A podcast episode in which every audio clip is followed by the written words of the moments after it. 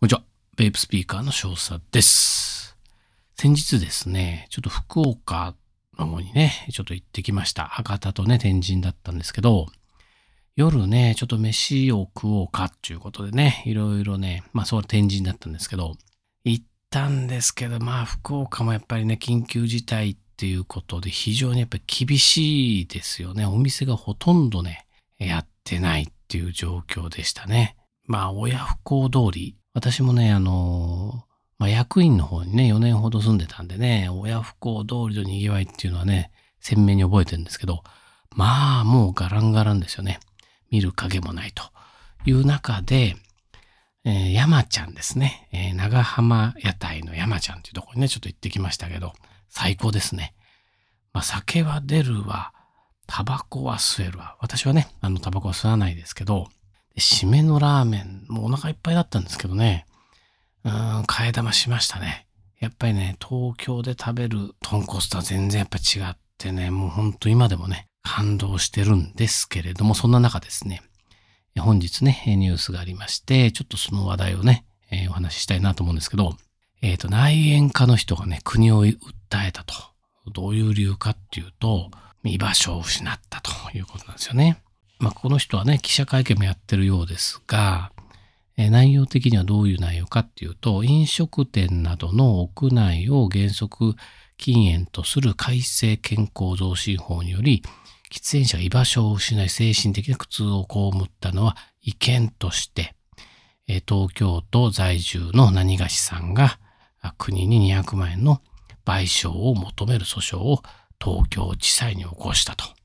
いうことで、まあこういうのってね、あの珍しいみたいですよね。弁弁護士に言わせると、喫煙の自由をね、求める訴訟っていうのはなかなか珍しいということみたいですね。でね、訴状によると、まあ、以前はね、あの飲食店で喫煙しながらね、食事ができたが、全面施行されてからの去年の4月か、去年の4月以降はほぼ不可能になったと。まあそれはそうですよね。で、喫煙者自体がですね、社会から排斥されるべき存在のようなメッセージが国から発せられて、個人としての威厳を傷つけられたと主張していると。このね、法律を成立させた国会には、喫煙者の権利を保護する義務に反する過失があったと指摘しているということなんですよね。喫煙を楽しみながら食事をする権利を完全に剥奪されたと。受動喫煙の回避は大前提だが、喫煙者専用の店舗を設けるなどの強制する方法があるのではないかと訴えてると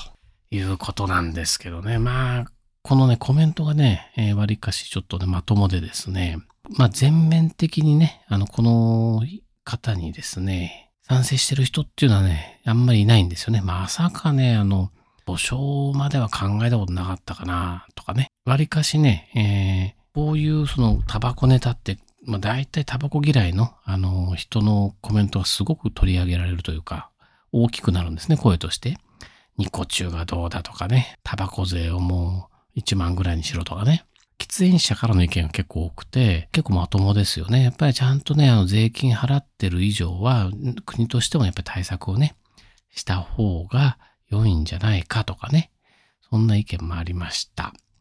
まあお店の中でね、吸いながら飲めるっていうのはまあ不可能だと思いますが、かといって、あの、なんか喫煙ブースをね、設けるとかね、必ずあの、店の外に灰皿を設けるっていうのも店舗の負担にもなりますし、だからやっぱり公共のね、あの喫煙場所っていうのはやっぱりちょっと増やしてほしいなと。今コロナでもう徹底的にもう排除、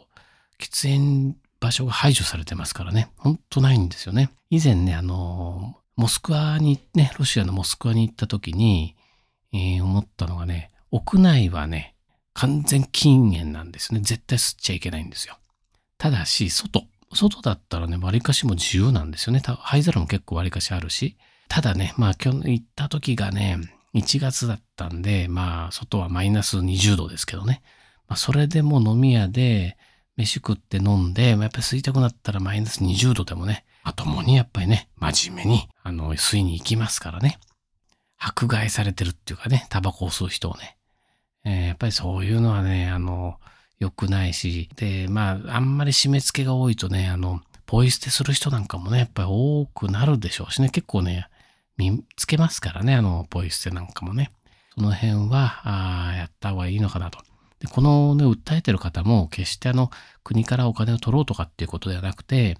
おそらくやっぱりそういった議論がね、やっぱりあの、喫煙者の権利、喫煙所をね、ちゃんとするとかね、そういう議論がね、盛り上がるようになんかで立ち上がったんじゃないかななんてね、思いがしました。え本日はね、えー、愛煙家がね、国を訴えたと、居場所がないということでお話をしました。やっとね、平日が終わりましたね。明日から待望の土日ですね。これはもうね、楽しまないとね、いけませんからね。はい。ということで、本日は以上となります。じゃあね、バイバーイ。